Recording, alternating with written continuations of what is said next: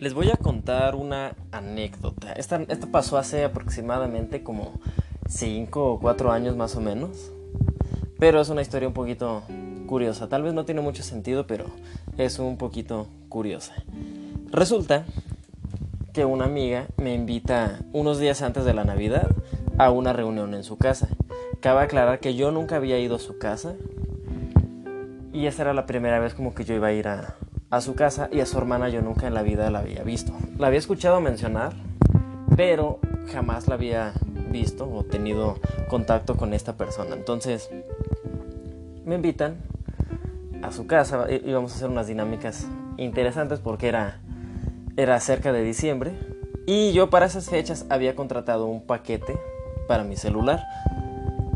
Y como lo había contratado apenas 3, 4 días antes, no se lo había contado a muchas personas porque no tenía como la necesidad de contarlo o no había salido a tema como para que yo empezara a contar eso. Y pasa algo curioso, llego a su casa y nada más estaba, estaba mi amiga en cuestión.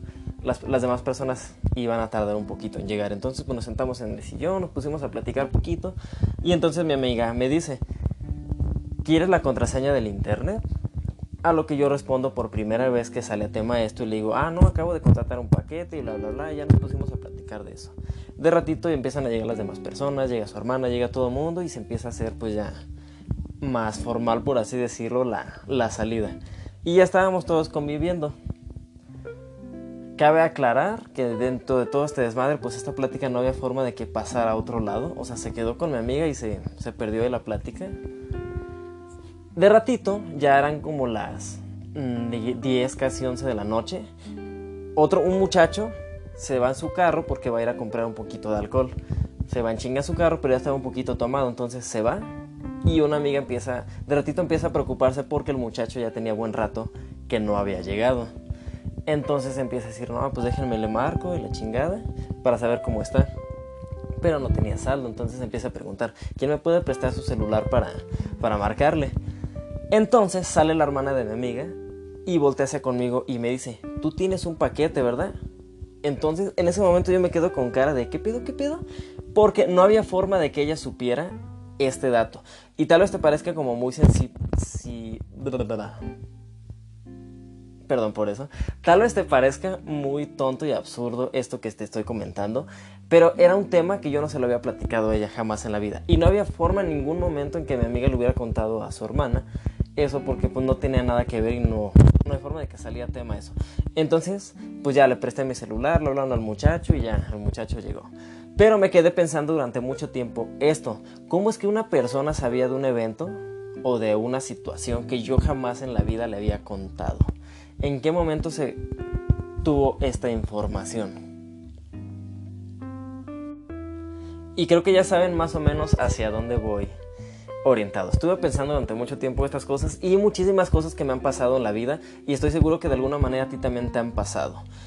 No sé si te ha pasado en algún momento que conoces una persona, ves su personalidad, sus gustos, sabes más o menos cómo es su esencia.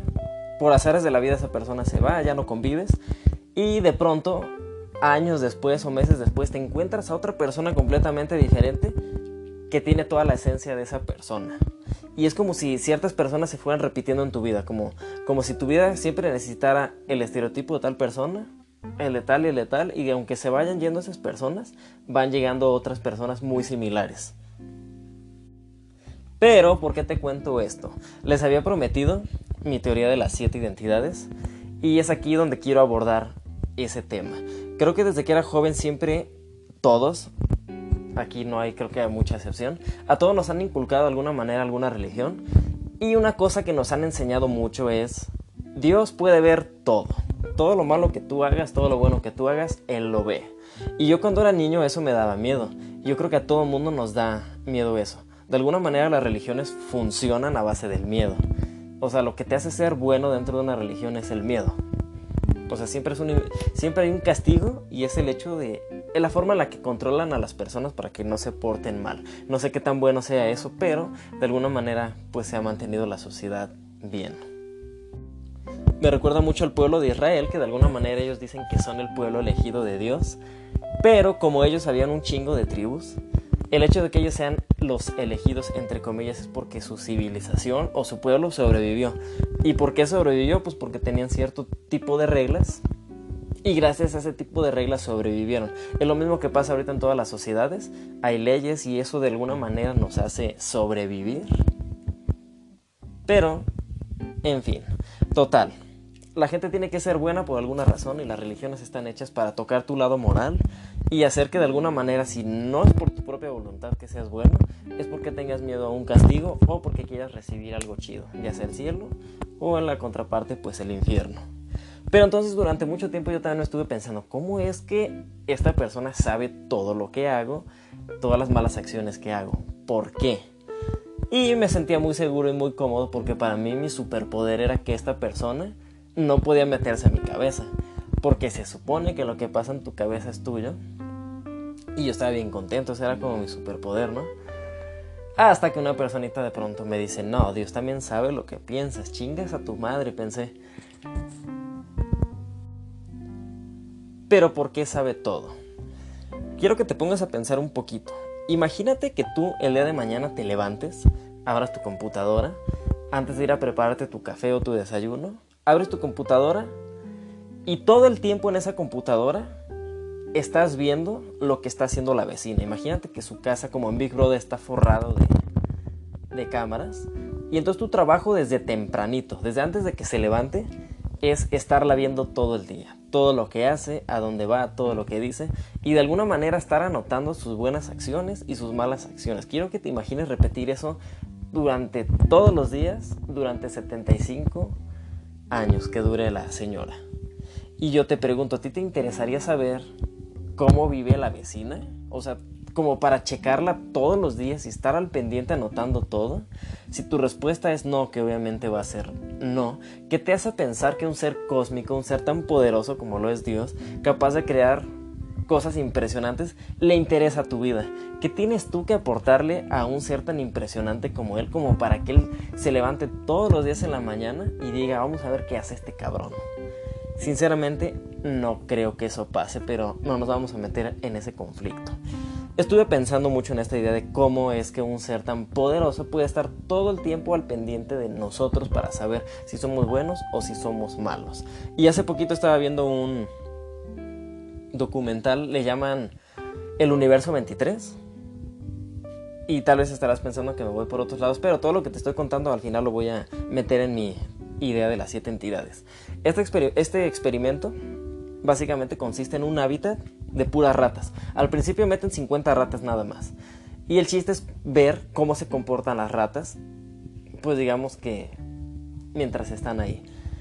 Avientan 50 ratas, los proporcionan de comida y hay un chingo de espacios para donde ellas pueden evitar habitar o coexistir. Hay de sobra, o sea, si, si son 50 habían, no sé, por ejemplo, 200, 200 casitas. Todos los días las alimentaban, todo normal.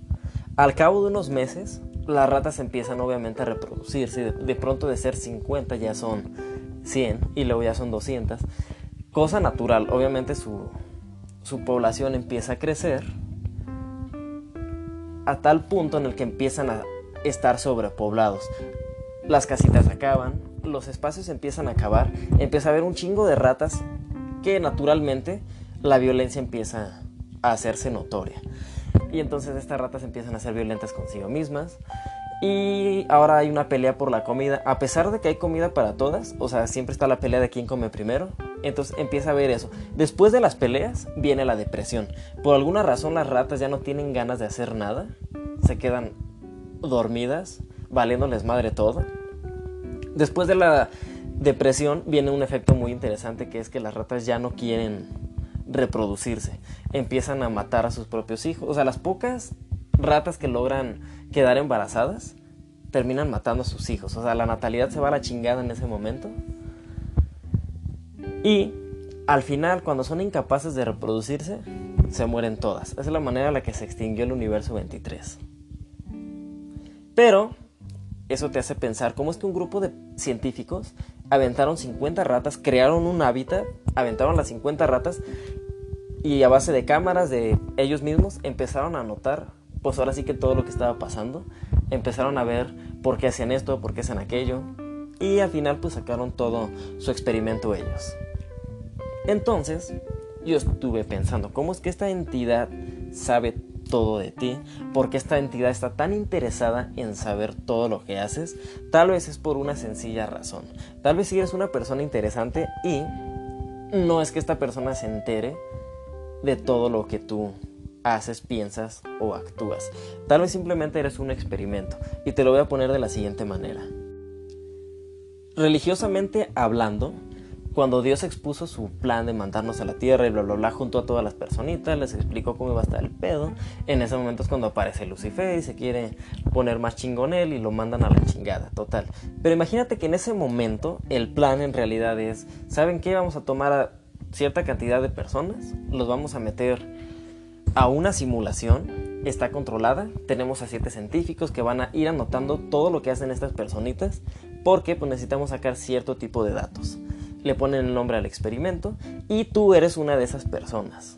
Entonces, te toman, te pasan un cuarto, ahí hay una máquina. Si llegaste a ver Ready Player One, creo que vas a más o menos asociar qué tipo de máquina te estoy tratando de dar a entender. Una máquina en la que estés suspendida o suspendida y puedas correr, puedas saltar, puedas dirigirte a cualquier parte, pero pues sin, sin en realidad tú caminar. O sea, esa máquina te permite simular todo lo que puedas, todos los movimientos físicos que puedes hacer en esta vida.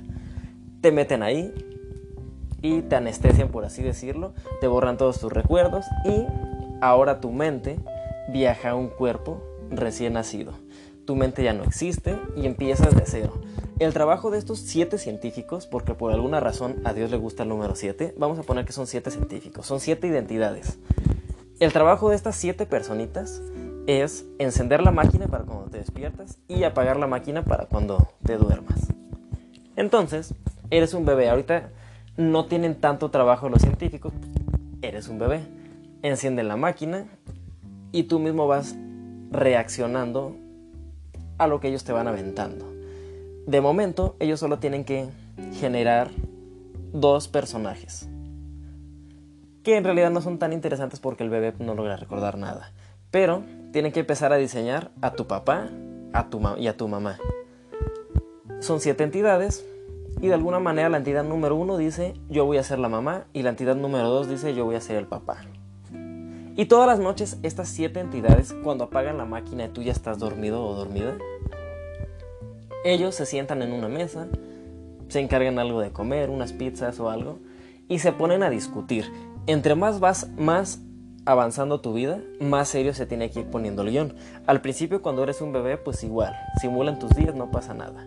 Una vez que empiezas a tener conciencia y tiene que irte metiendo historias más relacionadas con tu edad y más a lo que ellos quieren investigar y quieren saber, ellos por las noches se sientan y empiezan a empieza la lluvia de ideas.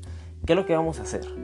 Y entonces empiezan a diseñar, ahora sí que el guion de tu día siguiente qué es lo que va a pasar, qué personaje va a aparecer, en qué dificultades te van a meter, qué alegrías te van a dar, qué tristezas te van a meter. Y estos siete entidades van a ser las encargadas de encarnar y representar a cada uno de los personajes que va apareciendo en tu vida. A lo mejor la entidad número 7 el día de mañana ya sea el amiguito del kinder que conociste, la entidad número 2 va a ser la maestra y así sucesivamente.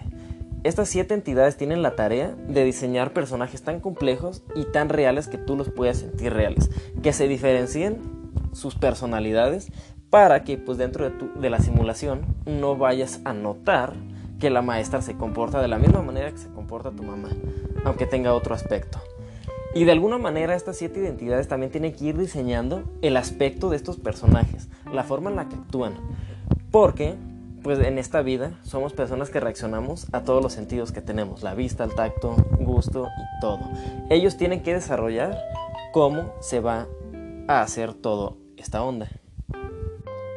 Y tu vida va avanzando y te van metiendo guiones más complejos. Cada vez ellos tienen que esforzarse un poquito más para meterte guiones más intensos.